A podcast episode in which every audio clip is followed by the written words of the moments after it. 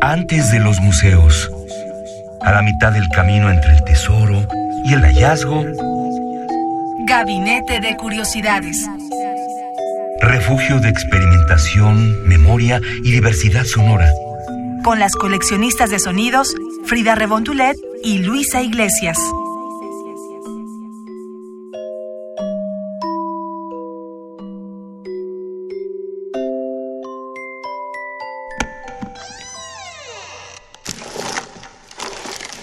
Vasos comunicantes.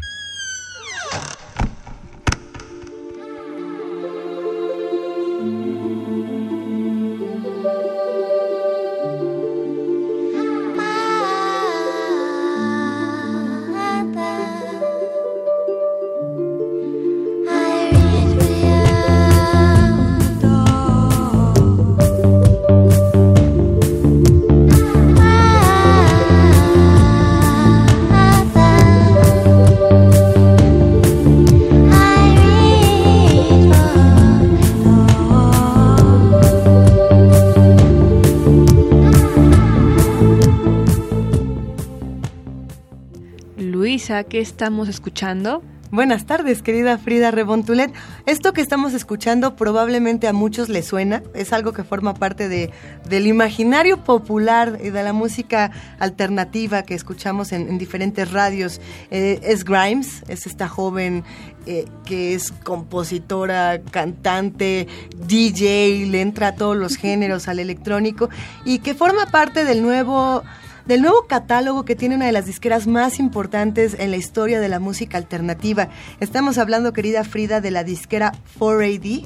Eh, en realidad le queremos dedicar este gabinete de curiosidades a una de las disqueras más importantes porque hay que decirlo, en 1979 cuando Ivo Watts y Peter Kent la fundan, la, arrancan por así decirlo, no había una concepción de la música eh, etérea, de la música electrónica, de la música no, no me atrevería a decir gótica porque no es, no es el caso. Estamos hablando de nuevos géneros que a lo mejor la gente decía, esto no tiene que ver con el rock, entonces no le voy a dar espacio. ¿no? Y, y aquí surgieron nuevos géneros, géneros importantes.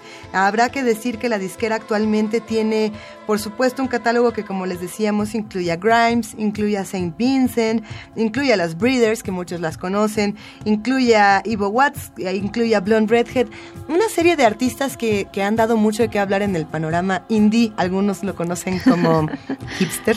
Del inicio del 2000 al 2009, el indie era como de, bueno, sé más o menos de qué me hablas, ¿no? Este pop rock eh, británico, Ajá. o por ahí. Más o menos, más, más o o menos, menos. ¿no? Pero de repente empezó esta moda hipster que, bueno, más bien se retomó de una forma medio ahí rara, porque viene de los años 50 también. Pero, pero ese tipo de música ya no lo entiendo mucho. Eso pasa. A, lo mejor para comprender un poco más de lo que escuchamos ahora, vale la pena aventarse un clavado a lo que ocurría en los años 70, 80 en una disquera como esta, que, que ahora sí que hay que decir, antes de la hipstereada estuvo el Dream Pop, estuvo por supuesto la música etérea. Eh, esta parte de la disquera 4AD a la que quiero entrarle tiene, por ejemplo, a una banda bien, bien curiosa llamada Throwing Muses. De hecho, fue la primera banda que se suma a 4AD. Y si les parece bien, escuchemos por, por el momento Hate My Way y regresamos a hablar de todo lo que involucra esta disquera.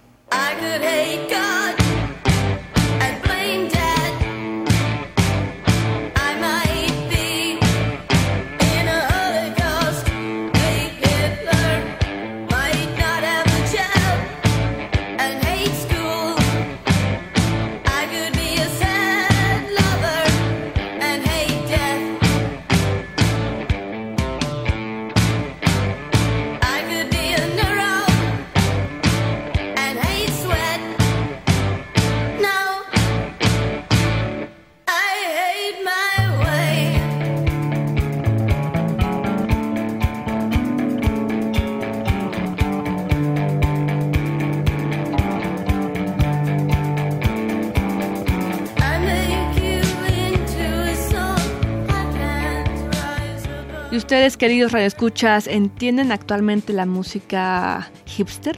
¿O les recuerda como una lista de reproducción de Domingo en Cafetería? Domingo en cafetería.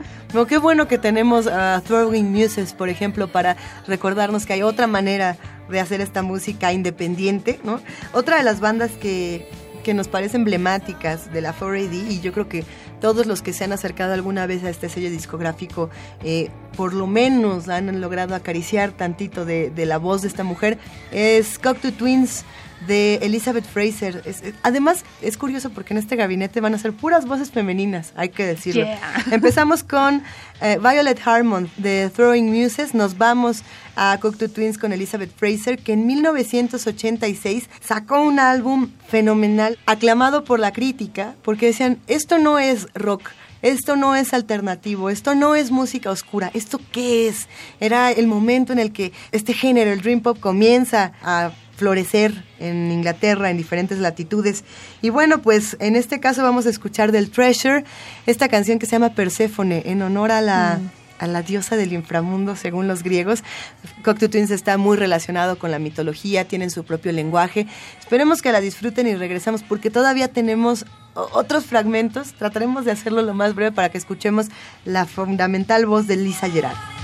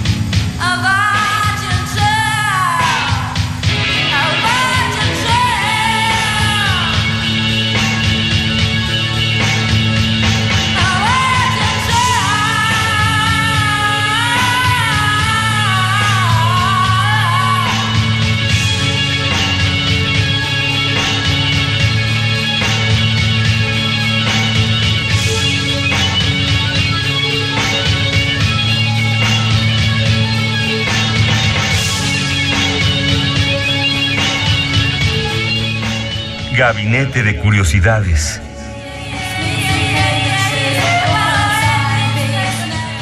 Estamos en Gabinete de Curiosidades Luisa, aquí en el 96.1 de FM. También nos pueden seguir en internet, la transmisión por internet en vivo, que es www.radiounam.unam.mx y descargar los podcasts de este programa y de todos los de Radio UNAM también en la misma página.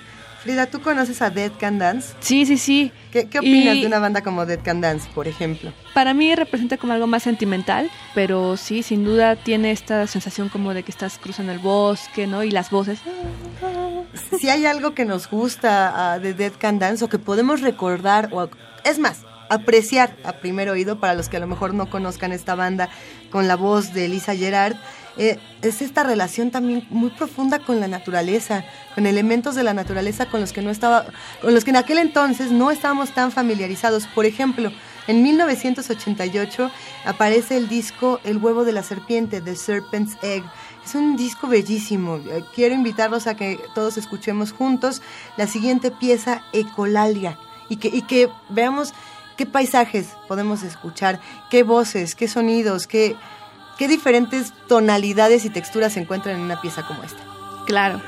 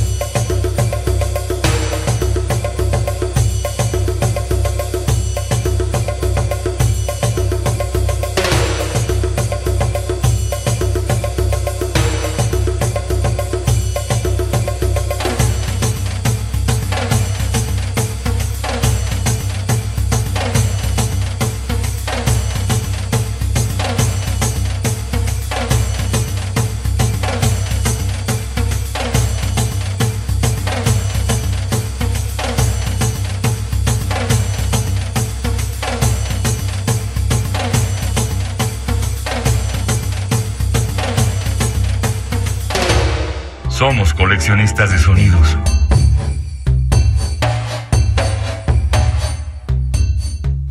Pues nos tenemos que despedir, querida Frida, porque si no, no nos da tiempo de continuar con este gabinete de curiosidades la próxima semana. Los dejamos eh, con esta invitación de que visiten la disquera 4AD, la pueden encontrar en 4AD.com, 4AD.com, y hagan este recorrido por todos los artistas que tiene. Históricamente, eh, es una disquera bellísima, de verdaderamente bella, desde lo más oscuro como Clan of Cymox o Black Francis, el vocalista de los Pixies, hasta Efterlang, por ejemplo, que es una banda de música electrónica muy diferente, el pop de Modern English, eh, Red House Painters, tantas cosas. TV on the Radio, por ejemplo, que tienen una de las... La primera canción que se puso en MTV es de TV on the Radio, pero bueno, ya, ya lo platicaremos Muy después. bien.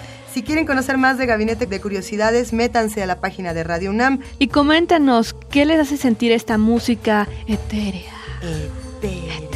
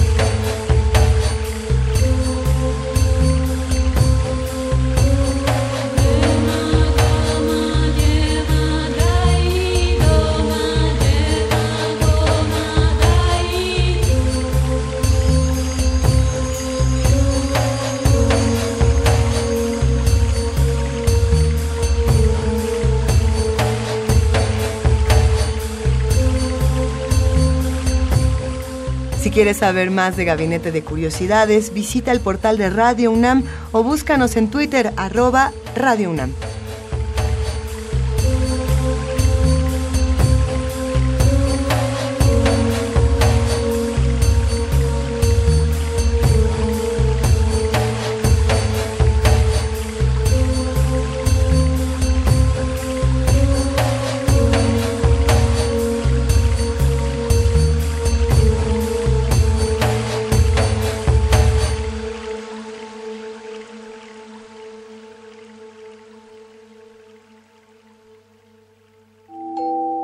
Radio UNAM presentó Gabinete de Curiosidades. Refugio de experimentación, memoria y diversidad sonora. Dispara tu curiosidad en la próxima emisión.